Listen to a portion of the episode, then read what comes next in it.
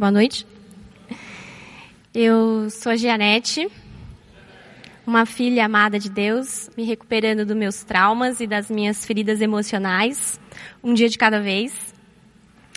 E é com muito temor que eu venho tratar desse assunto com vocês aqui hoje, o suicídio, um tema tão complexo e que envolve duas questões bem complexas também, a vida e a morte.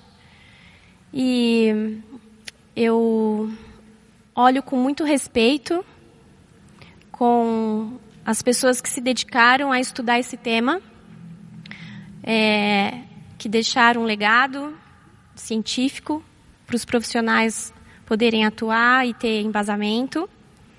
E olho também com muito respeito para as famílias que já passaram por essa dor que estão passando por essa dor de ter um ente querido com o desejo de morte ou que passaram pelo suicídio.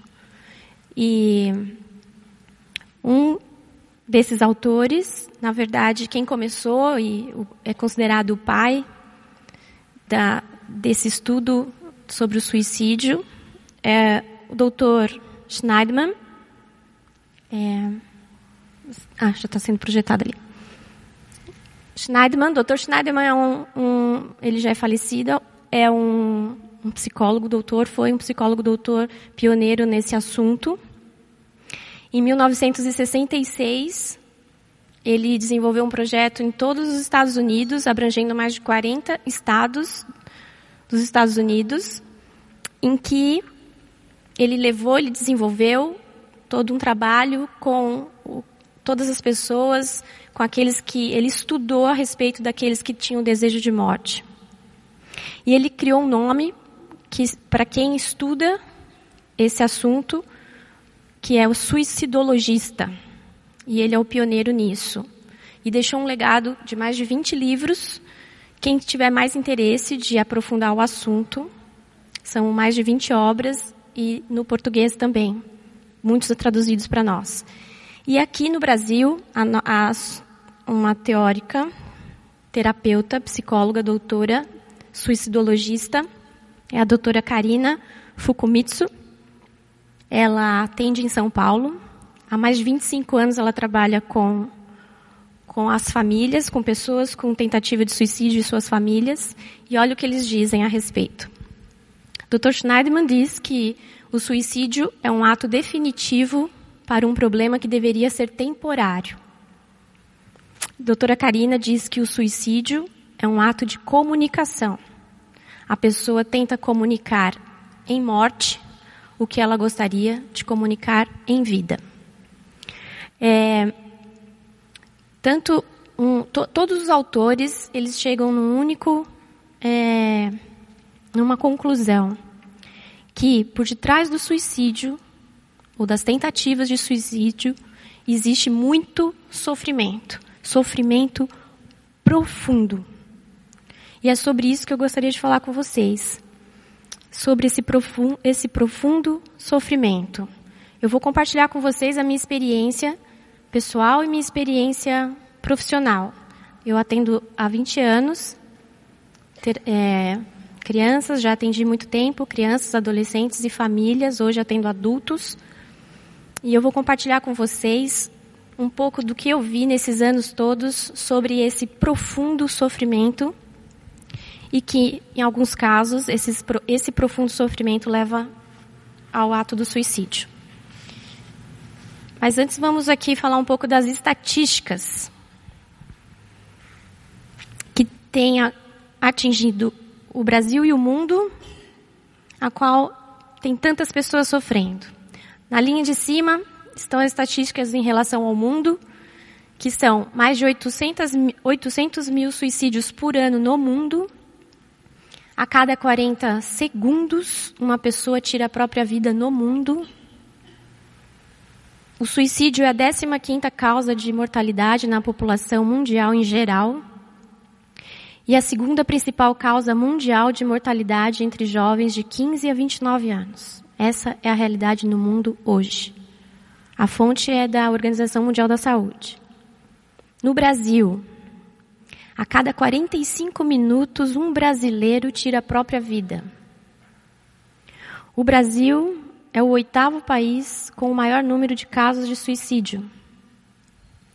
O Brasil apresenta aumento, um aumento no número de notificações de suicídio, principalmente na faixa de 10 a 19 anos e 20 a 39 anos. E o Rio Grande do Sul é o estado que apresentou o maior número de taxas de óbitos de suicídio nos últimos anos. Quem é daqui dessa comunidade, dessa igreja, é, quando eu estava buscando esses dados, eu lembrei que não é à toa que Deus nos chamou como missão para levar vida no Rio Grande do Sul, não é? Olha só a estatística. E é para lá que Deus está nos caminhando como igreja de missão, é porque lá tem morte, vamos levar vida. E é importante a gente conversar um pouquinho para que vocês possam entender as diferenças do comportamento que envolve o suicídio. São quatro, quatro comportamentos. É muito comum a gente, vocês, né, ouvirem as pessoas falarem em ideação suicida. Esse é um primeiro. Tem então a ideação suicida. Eu vou explicar cada um. A autoagressão, que é o que a gente tem mais ouvido falar sobre a automutilação a tentativa de suicídio e o suicídio. Quatro coisas diferentes. Primeiro, a ideação suicida. A ideação suicida é quando o suicídio é visto como uma saída para uma situação de sofrimento. Ela pode abrir as portas para um plano de suicídio. Essa ideação é quando qualquer pessoa com profunda dor, ela pensa em morrer, mas ela não ela não faz o plano, ela só pensa. Então o que ela está vivendo é, é tão forte, é tão profundo, que ela pensa que, a, que ela precisa somente sair daquela dor. Então são flashes de pessoas que quando vão na varanda do apartamento pensa que se jogar dali poderia ser uma solução. São os que estão andando de carro muito rápido e de repente vem um flash pensando, eu poderia acabar minha vida aqui se eu jogasse o, carro um pouquinho mais para a guia ou para a árvore. São esses flashes de pensamentos de que eu poderia morrer com um único objetivo, para tirar a minha dor e o meu sofrimento. Então isso é considerado ideação suicida. No consultório, quando essas pessoas conseguem relatar isso para a gente no, na terapia, a gente já tem um outro tipo de, de atendimento. A gente precisa olhar para isso, ampliar isso, levar isso para a família, porque já é um indício. Então, enquanto fica nos pensamentos, muitos pensam isso durante a vida, mas os que estão em tratamento e que têm alguns outros fatores de risco junto, aí a gente vai ver mais para frente os fatores de risco, e quando ele fala sobre ideação, a gente já coloca a família junto. Mesmo que o paciente seja um paciente adulto, que venha sozinho para a terapia, a gente já comunica a família. Autoagressão e automutilação. Vocês devem ter ouvido e visto muito sobre isso ultimamente, principalmente entre os adolescentes, os jovens, né, é, pré-adolescentes e adolescentes, alguns jovens também, alguns adultos também. O que é a autoagressão e a mutilação? É qualquer ato intencional de me cortar né, de, de causar danos em mim mesma. E pode ser com faca, com aparelho de barbear, com caco de vidro, qualquer outra forma que me prejudique, ou queimando com cigarro. Mas eu não tenho intenção de morte. O que, que acontece quando o paciente, a pessoa faz essas tentativas, esses adolescentes e que estão fazendo muito isso é, como uma forma de expressar alguma coisa. O que, que ele está expressando? Que ele está com muita dor, muito sofrimento. E aquele, o ato de se cortar, faz com que naquele momento eu me desconcentro da minha dor da alma e me concentro no sangue que está escorrendo aqui no meu braço. É esse é isso que transfere quando eu me firo e eu me corto ou eu me queimo. É uma sensação de alívio, mesmo que na dor. É um alívio, me dói, corta, sangra, mas essa, esse sangramento ainda é menor a dor do que a dor da minha alma. Então, a dor é tão intensa, essa, isso que eu não sei resolver dentro de mim, faz com que eu tenha esse tipo de atitude com, contra o meu próprio corpo. Tentativa de suicídio, então, é quando o indivíduo se autoagride com a intenção de tirar a própria vida. Ele vai utilizando o meio que acredite ser letal, só que não resulta em óbito. Então são as tentativas que as pessoas fazem para ir à morte, só que não chega no óbito, que é o que a gente tem ouvido e visto bastante, ou tentativas de enforcamento e que o, o não se realiza e aí a pessoa fica com muitos danos, sequelas, ou as tentativas de tomar muitos comprimidos, que essa é uma das causas que a gente mais vê, porque são onde o, né, os comprimidos têm mais acesso em casa, e as pessoas tomam, ingerem e elas é, passam mal é, com a tentativa de se matar, mas aí não realiza, não vai até o, a, o óbito, e aí ela precisa lidar com todas essas sequelas. Então essa é uma outra forma tem muitas outras, não vou ficar falando sobre as formas aqui de tentativa de suicídio, para que vocês só possam entender um pouco a diferença entre um. E o suicídio em si é quando o ato deliberado de tirar a própria vida tem o desfecho fatal. Ah, os fatores de risco, para que vocês é, fiquem mais atentos, percebam e fiquem mais atentos ao seu redor. Quais são os fatores de risco que contribuem para que o adolescente, o jovem, o adulto possa ter essa, esse desejo de, de tirar a própria vida, ou pelo menos pensar sobre tirar a própria vida. E eu gostaria que vocês é, pensassem sobre essa dor e o sofrimento. Nem sempre, nós vamos ver mais adiante, que vai se chegar no suicídio, mas é apenas sobre esse sofrimento que estamos falando. É um sofrimento profundo. É deles, é desse sofrimento. O que faz a gente chegar nesse sofrimento profundo, aonde a, a alma clama por ir embora, por partir, que no fundo a alma só quer acabe com a minha dor. Se acabar com a minha dor significa tirar a vida, alguns conseguem, concluem esse plano de tirar a vida. Mas muitos casos, e esses estudiosos eles chegam a, essa, a esse resultado de que muitas tentativas é um ato de que tem um clamor: tirem a minha dor, por favor. Os fatores de risco que contribuem para esse sofrimento profundo. Um histórico de tentativas de suicídio ou automutilação. Então, outras vezes em que você já teve é, a automutilação como uma estratégia, um, um caminho de tirar a dor casos de suicídio na família, onde nós vemos na sistêmica a repetição familiar de, de alguns comportamentos, entre eles o suicídio. Então, outros casos é, na família, isso é um fator de risco, fiquem atentos. Histórico de transtorno mental, inclui doenças graves e estresse ao longo da vida. Tanto as pessoas que passaram por doenças mentais durante toda a vida, ou os cuidadores dessas pessoas que sofreram, é, sofrem de doença mental, eles também fazem parte do fator, dos fatores de risco que podem chegar nessa exaustão, nesse sofrimento para tirar a própria vida.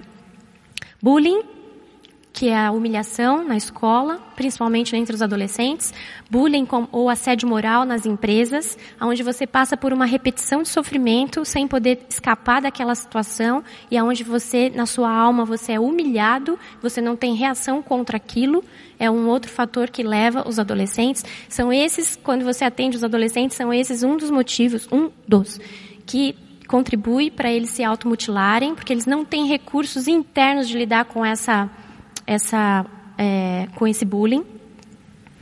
Situação atual anterior de violência, tanto intra quanto extrafamiliar, ou seja, abuso sexual, violência doméstica, é outro que contribui com o fator de risco.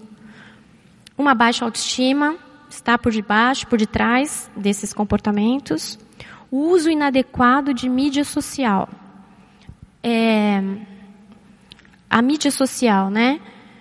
Que pode tanto nos ajudar e facilitar em tantas coisas e que ultimamente tem contribuído para trazer tantos danos, se for mal usada. Esse é um outro fator que tem contribuído bastante, aonde aumenta o número de comparações entre a vida da outra pessoa, o desejo e a projeção de uma vida perfeita, que é lá e a minha não é, e tudo isso vai aumentando o desejo de é, tirar a própria vida ou leva a um sofrimento profundo que chega em tirar a própria vida. Uh, entre os jovens e adolescentes, o uso dessa mídia seguindo astros e celebridades, se esses, se esses astros ou celebridades eles têm essa atitude de fazer ou automutilação ou tentativas de suicídio, esses adolescentes acabam sendo influenciados. Os jogos de games e de, no, pelos computadores também, tudo isso é, tem que ficar atento como um fator de risco e perdas significativas: luto, divórcio, falência, mudança de país e cidade. E a depressão. A depressão ela é um, um fator que está bem presente na nossa realidade hoje, porém, nos casos de suicídio, não quer dizer que todo suicida ele teve depressão. E também não quer dizer que quem tem depressão vai cometer o suicídio. Mas a depressão é mais um fator de risco para levar alguém a desejar a morte. Sinais de alerta que ficam ao redor é, e caminham junto com os fatores de risco. Fiquem atentos quando as pessoas ao seu redor, seja no teu trabalho, na escola, aonde você convive, dentro da sua própria casa, se ela está dando sinais de falta de esperança vai havendo, gente, um uma mudança no comportamento. E, e precisa estar bem atento para poder perceber isso. Há uma falta de esperança, vai diminuindo a ausência do autocuidado, a pessoa vai ficando desleixada, não quer se cuidar, não toma banho, aí vai dando sinais da depressão. Mudança na alimentação, muda o hábito do sono, tudo vai mudando isolamento da família, as pessoas não têm mais interesse em sair, aquele almoço de domingo eu não quero mais ir, vai fazendo tudo para ficar mais em casa. É, a diminuição no rendimento da escola e do trabalho. Uh, uso de álcool ou drogas como uma busca desenfreada do prazer, pelo menos ali eu me alivio e amorteço um pouco esse sofrimento profundo. E aí, concluindo com a expressão das ideias ou até as intenções suicidas a, eu tenho que oferecer suporte nesse momento em que eu encontro tudo isso, com uma escuta sem interrupção. O que, que eu posso fazer? Escutar sem interrupção.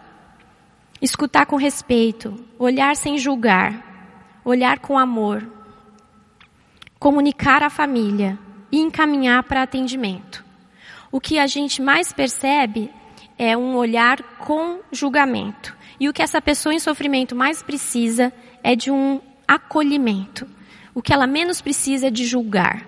Se você tem uma pessoa ao seu redor que tem passado por isso, ou você que está aqui passando por isso, é, se aproxime de pessoas amorosas, não pessoas que vão te julgar, porque não vai resolver. O julgamento só te condena mais te deprime, te entristece e falas como você tem tudo, olha isso, olha o que você já conseguiu, mas você tem emprego, você é um filho amado.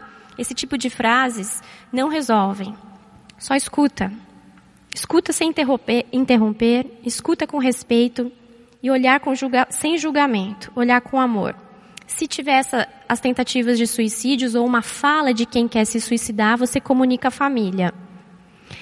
Essas pessoas com todos esses fatores de risco anterior presente na sua vida precisa de ajuda. Ela não consegue sair sozinha. E é, é, o que, que ela precisa? De terapia. Então, indicar a pessoa para um psicoterapeuta. Ela precisa de um acompanhamento psiquiátrico. Ela precisa tomar remédio. Ela precisa, se não conseguir nenhum dos dois ir ao clínico geral, ela precisa passar por algum atendimento.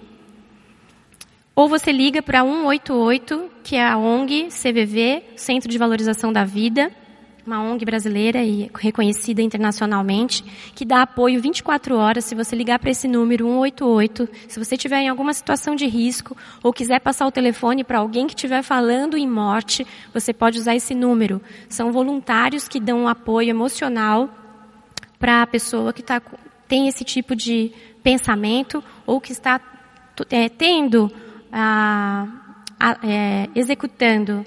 E se você estiver nesse momento junto com essa pessoa, você pode ligar e pedir ajuda. ela, eles dão apoio tanto para a pessoa que está do lado, quanto para a própria pessoa que está tentando cometer o suicídio. E você pode indicar essa pessoa também aqui para o grupo de passos. O grupo de passos, para quem não conhece, é um dos programas do nosso Celebrando a Recuperação. A gente passa aqui em torno de um ano estudando um livro com 26 lições. A gente se encontra uma vez por semana, grupos de homens, grupos de mulheres, para tratar os passos do AA junto com as leis da bem-aventurança de Jesus. Nesse processo do grupo de passos, a gente é restaurado, curado pelo poder do Espírito Santo. Então aqui tem outra ferramenta, uma ferramenta maravilhosa que está disponível. Ela é de graça e pela graça. E sobre esse é,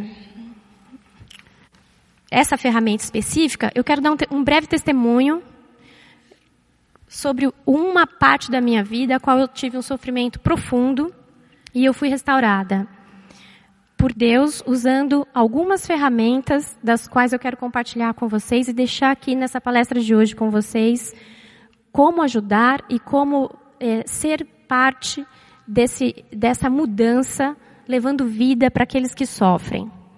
Eu eu nasci e cresci aqui em São Paulo, mas eu me mudei para Florianópolis e vivi lá 18 anos. Eu me formei em psicologia e fui para lá. Casei lá, construí minha vida e vida profissional, vida pessoal.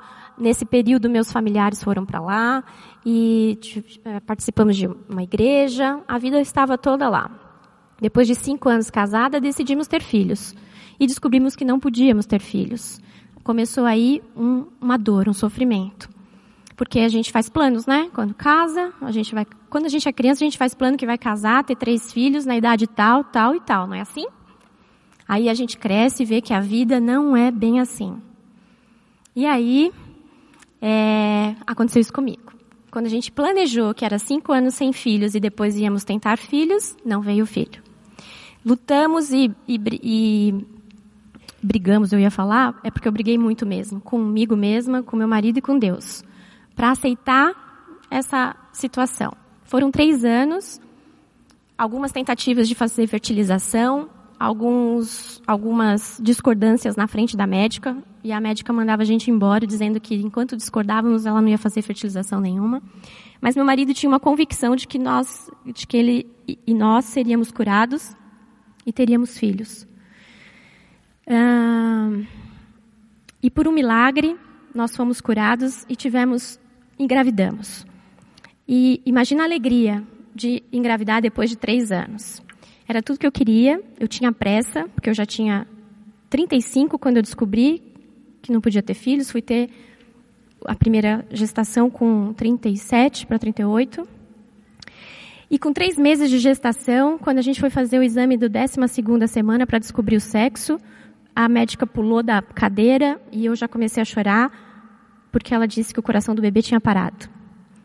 Foi uma dor muito profunda de fazer a curetagem, tirar aquele bebê. E ali Deus começou a. Eu fiquei dois meses sem atender ninguém, chorei muito, vivi aquele luto. Saí dali, daquele processo, entendendo quem era Deus, quem era eu, o que, quem estava no controle da minha vida, e foi um processo de rendição. Foi muito duro, mas foi um processo de rendição.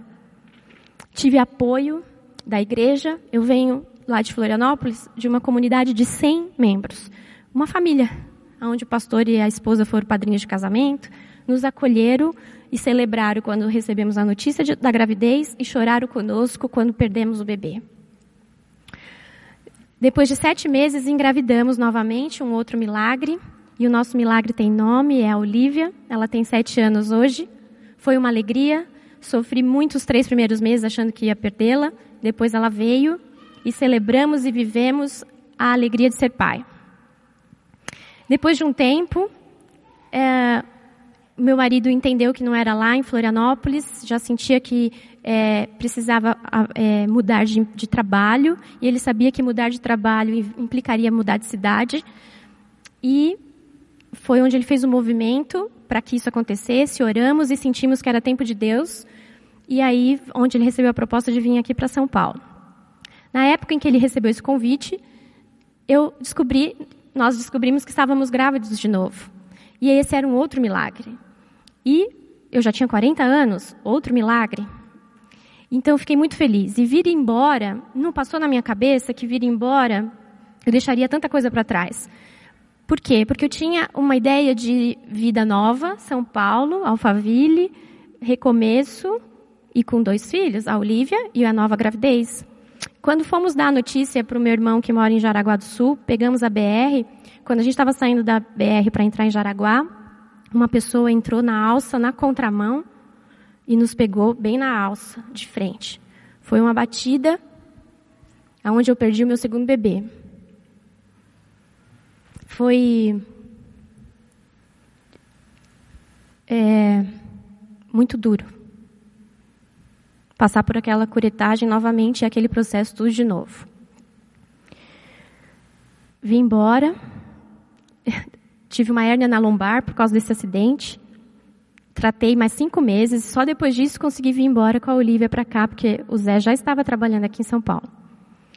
Chegar aqui em São Paulo, sem conhecer ninguém aqui em Alphaville, e com essa dor, quando a minha filha foi para a escola, consegui colocar a escola para ela, eu desmoronei. Foi a minha, meu sofrimento profundo, a minha dor, em que eu me sentia dilacerada. E me entreguei e entrei em depressão. De novo, recebi apoio da família, do meu marido, meu marido com muita dor, mas como o provedor é aquele que coloca o blazer, deixa a dor aqui do lado e sai para trabalhar, vai meio mancando, mas a dor está aqui embaixo do blazer, sabe? Um homem guerreiro que saiu para trabalhar e prover sabendo que eu estava em depressão. Recebi apoio da família, da, das irmãs e minha sogra que mora em São Paulo, nos ajudaram. Fui ao médico, fui diagnosticada com depressão, tomei os remédios, voltei para a terapia, tratei e quando eu me recuperei, eu só queria ir embora. E eu fui. Peguei a Olivia e fui embora. Eu tinha um sofrimento tão grande que eu não tinha como pensar. Eu só queria ir embora. Arranque a minha dor. Era só isso que eu queria. Tire a minha dor. E tirar a minha dor significava voltar para Florianópolis. Como seria meu casamento? Não sei.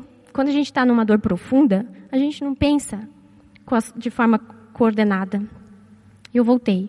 Quando eu voltei, meus pais me apoiaram, mas foi numa noite, quando a Olivia, falando no telefone com o Zé aqui em São Paulo, dando tchau para ele, que eu me dei conta do que eu tinha feito, tirando ela, praticamente arrancando ela de perto dele, por tamanha era a minha dor. Eu pedi para que minha mãe cuidasse da Olivia por cinco dias, que eu precisava ficar sozinha. Na verdade, eu pedi para ela cuidar, não falei quantos dias. Ela achou que eu estava entrando na depressão de novo. Eu falei que não, eu só precisava ficar sozinha. Eu chorei muito, cinco dias, emagreci cinco quilos. Mas foi um tempo com Deus, aonde Deus me tratou, me curou, me cuidou e revelou que era tempo de eu me desligar. Ele tinha algo novo para mim e que eu precisava me desligar de tudo. Da minha clínica, a qual eu trabalhava, dos meus amigos queridos que estavam lá, de, da clínica, que a gente tinha uma equipe, me desligar da casa, me desligar dos meus pais, me desligar da cidade, me desligar de tudo que eu acreditava que era Florianópolis e da dor de ter perdido esses dois bebês. Foi um processo de profunda cura e restauração, a qual eu me rendi, que naquele primeiro bebê eu tinha aprendido sobre rendição, nessa segunda etapa da minha vida eu aprendi sobre a graça. Nasci e cresci na igreja, mas ler graça aqui era uma coisa. O que eu recebi naqueles cinco dias, eu recebi a graça e eu senti a graça de Deus na minha vida.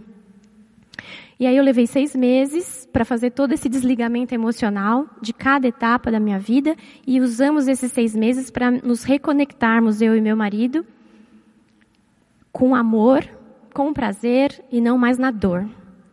E depois de seis meses eu voltei e cheguei aqui. Quando eu coloquei a Olivia na escola novamente, eu falei: e aí, Deus, é aqui o meu novo tempo, o meu novo lugar, por onde eu começo? E Deus nos trouxe como família aqui para essa igreja. O primeiro dia que eu vim, que nós viemos, foi num culto onde o pastor Fernando estava dando testemunho dele, aqui, no púlpito. Um testemunho lindo de restauração, e onde ele fala sobre a codependência, grupo de passos. Eu falei, meu Deus, o que é isso? Ele fala a minha língua. E eu nunca tinha entrado numa igreja de duas mil pessoas. E eu venho de uma comunidade de 100 membros. E eu, a gente levou um tempo para entender que isso aqui tudo era de verdade. Levou alguns meses. E aí, recomecei profissionalmente, aluguei uma sala aqui no coworking, vinha sem ter nenhum paciente, sem conhecer ninguém, ficava lá, estudava, orava, chorava, mas eu sabia que Deus tinha falado que aqui era o novo tempo. Até que falaram que eu tinha que conhecer os pastores, marquei para conversar com o pastor Sidney, como família. Ele me cuidou, me orientou. Nesse mesmo período, eu estava descobrindo que minha mãe tinha um câncer na boca. E ele falou: Você vai para Florianópolis, cuida da sua mãe, mas não se esconda atrás do câncer da sua mãe. Volta, que nós temos trabalho para você. E assim eu comecei. Quando eu voltei, minha mãe foi curada, pela graça de Deus. Quando eu voltei, então, eu recomecei profissionalmente, atendendo pela ONG, a Foco e pelo meu consultório particular. Recomecei profissionalmente, mas faltava ainda o meu coração. Foi quando o pastor Fernando me convidou para dar uma palestra, que ele sabia que eu falava sobre codependência, mas o meu coração ainda não estava aberto para isso. Ele sentiu. Falou, então, que, quem sabe você começa o grupo de passos. E foi aí que eu entrei no grupo de passos. Fui bem no grupo de passos, entrei na quinta lição, era o último tempo de entrar, e ele, a, eu cheguei assim. Eu sou a Janete, eu vim aqui porque o pastor Fernando me falou para estar aqui, para eu aprender como é o grupo de passos, para depois poder ajudar ele. Negação, né, gente? e a minha líder olhou assim com aquela cara, do tipo, aham, eu sei o que tem para você aqui. O Espírito Santo vai te tratar. E foi o que aconteceu. O grupo de passos, eu, as meninas me acolheram como eu era.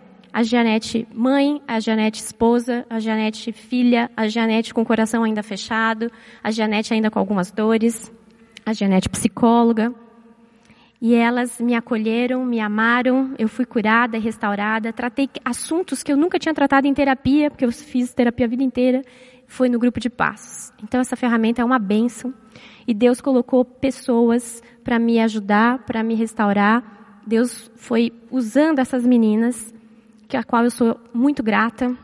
Eu sei que elas estão aqui hoje. Recebo a minha gratidão, meninas. Minha líder, sempre líder aqui também. A minha madrinha não pôde vir. E eu sou muito grata por esse grupo.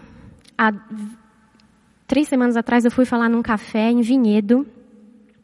Essas meninas alugaram uma van e foram. Porque elas falaram que sempre estariam comigo. Isso é amor que cura, gente. E Deus falou que me daria tudo novo aqui em São Paulo: igreja, amigos, pastores. E é sobre isso que eu quero terminar a palestra, dizendo, dizendo para vocês o que, que cura a alma em profundo sofrimento. Acolhimento foi o que eu recebi aqui. Generosidade, relacionamento profundo, intimidade, comunicação e esperança. São essas coisas que acolhem todas as pessoas que estão em sofrimento. E as pessoas estão sofrendo, não estão? A gente vê ao nosso redor a todo momento a dor profunda das pessoas. É na escola, é na faculdade, é nos vizinhos. São os vizinhos, é em casa. Por todos os lados vem notícias de pessoas sofrendo. Como acolher essas pessoas? Com amor. E só tem uma palavra para a gente enfrentar a morte: a conexão. Estamos na, numa geração e num momento de maior conexão digital, mas aonde as almas estão desconectadas. As pessoas se desconectaram e nós precisamos nos conectar novamente. E Deus nos convoca para, com muita fé e ousadia, ser essa pessoa para levar vida.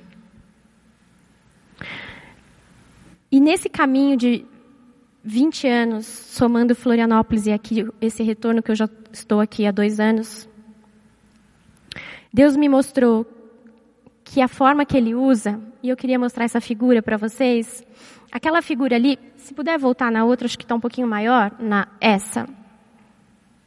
Isso. Essa figura, gente, é uma porcelana, é uma técnica japonesa, não sei se vocês conhecem, aonde quando uma xícara ou uma porcelana quebra, eles restauram essa porcelana com pó de ouro. E essa porcelana, ela vira uma obra de arte. Ela fica muito cara. E a, a, a analogia que eles fazem com essa técnica oriental é de que tudo aquilo que foi quebrado ou que está quebrado na sua vida é possível ser restaurado. E aquilo que for restaurado vai ser valioso. Não se joga fora. Junta. E sabe quem faz essa conexão de tudo? Deus, o Espírito Santo. E ele usa pessoas para nos ajudar nesse processo de restauração. Quem são essas pessoas? Mentor.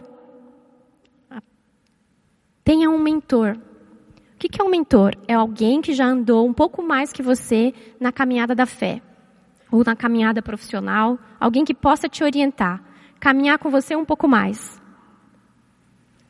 Tenha intercessor, ou seja um intercessor. Não vão levar vida sem ter ninguém orando por você.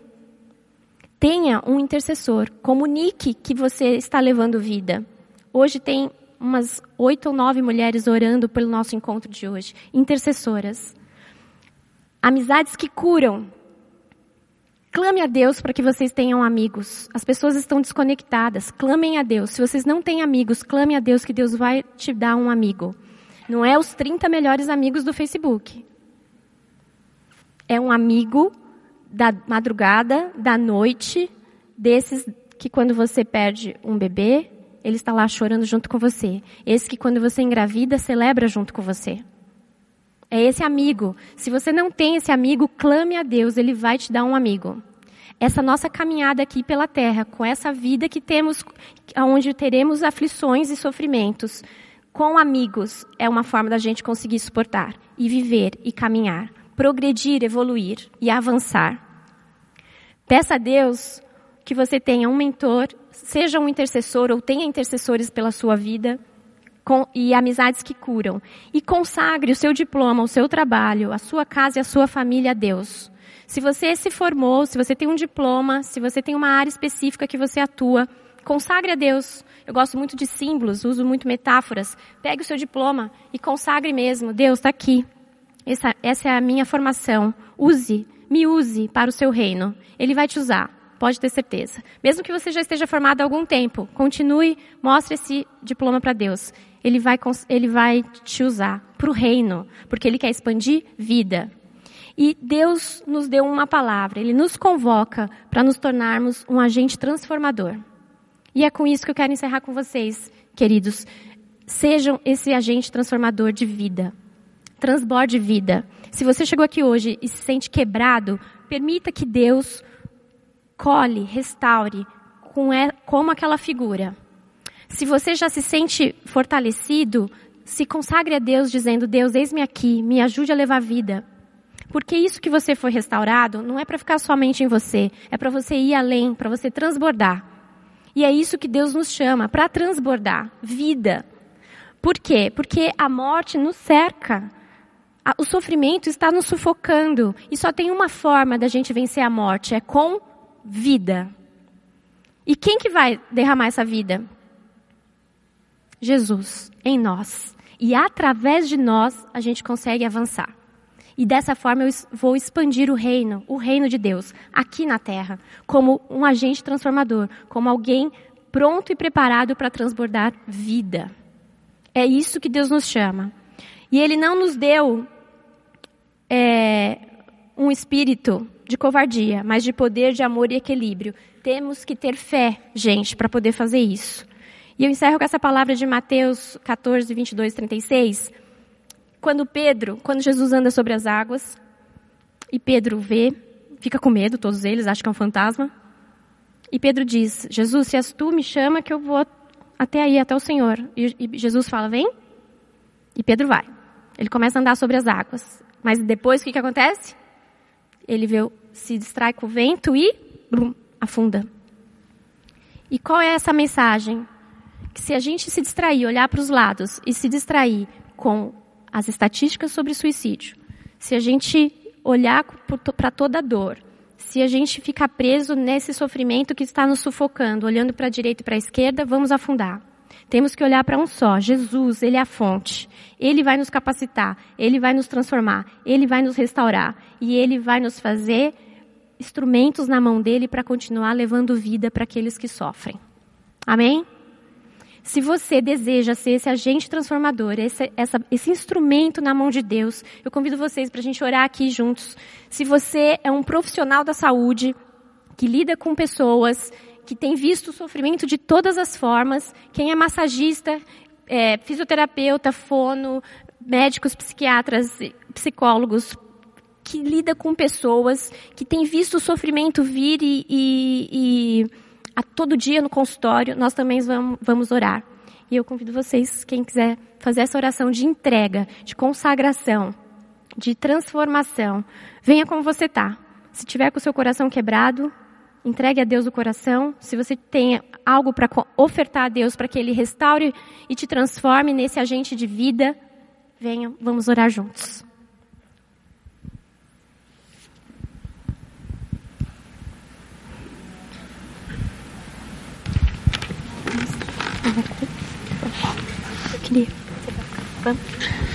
Vamos ficar todo mundo de pé?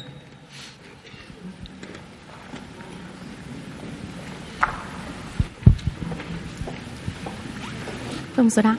Senhor, nosso Deus e Pai de amor, nós te louvamos e agradecemos por esse momento, por essa palavra, por aquilo que o Senhor tem derramado sobre as nossas vidas. Nós te louvamos pelo, pela vida que o Senhor é, nos deu e essa vida transborda, Deus, e a gente te louva por isso. Nós te pedimos nesse momento, Senhor, que tu venha aqui nesse lugar e faça a sua obra na vida e no coração de cada um que está aqui presente. Nós colocamos nas suas mãos os corações feridos, aqueles que estão sem esperança, aqueles que estão pensando em morte, aqueles que vieram desistindo, aqueles que estão com sofrimento profundo. Que o teu Santo Espírito venha nesse lugar e faça a sua obra. Venha e restaura todos os corações feridos, os corações partidos, os corações sem esperança. Que o Senhor venha com o teu poder, Pai, e restaure cada um aqui. Esses corações que estão feridos há tantos anos, com falas e questões emocionais antigas, de que você não é bem sucedido, de que você não é digno, de que você não é filho amado, de que você não foi desejado, que você não foi planejado, que você é filho bastardo, que você é filho da amante, que todas essas fortalezas que foram criando nas nossas vidas, Pai, caiam por terra em nome de Jesus. Que o Senhor venha sobre nós com o teu poder, restaurando e quebrando todas as cadeias que nos prendem, que nos impedem de ser vida e vida em abundância nós consagramos nas tuas mãos esses corações feridos, os nossos corações feridos, Deus. Nós te pedimos perdão pelos pecados que cometemos, consciente e inconsciente. Todas essas feridas, Pai, causam pecados que te entristecem. Nós te pedimos perdão por isso. O controle, o ego, as compulsões, a arrogância, todos esses, o orgulho, Pai, Perdoa-nos por esses pecados e nos transforma, Senhor, com o teu poder, com o teu amor, com a tua graça. Venha sobre nós, Senhor, e faz a sua obra completa na vida e no coração de cada um aqui. Com todas as famílias representadas aqui, Pai, que o Senhor complete a sua obra nas nossas vidas. Nos consagramos, consagramos as nossas vidas profissionais, as nossas casas, os nossos diplomas, as nossas famílias, os nossos filhos, os filhos dos nossos filhos, colocamos nas suas mãos. Venha, Pai, sobre nós, complete a sua obra em nós e nos transforme, Pai. Que possamos ser agentes transformadores, levando vida e vida em abundância. Em nome de Jesus. Amém. Amém. Amém.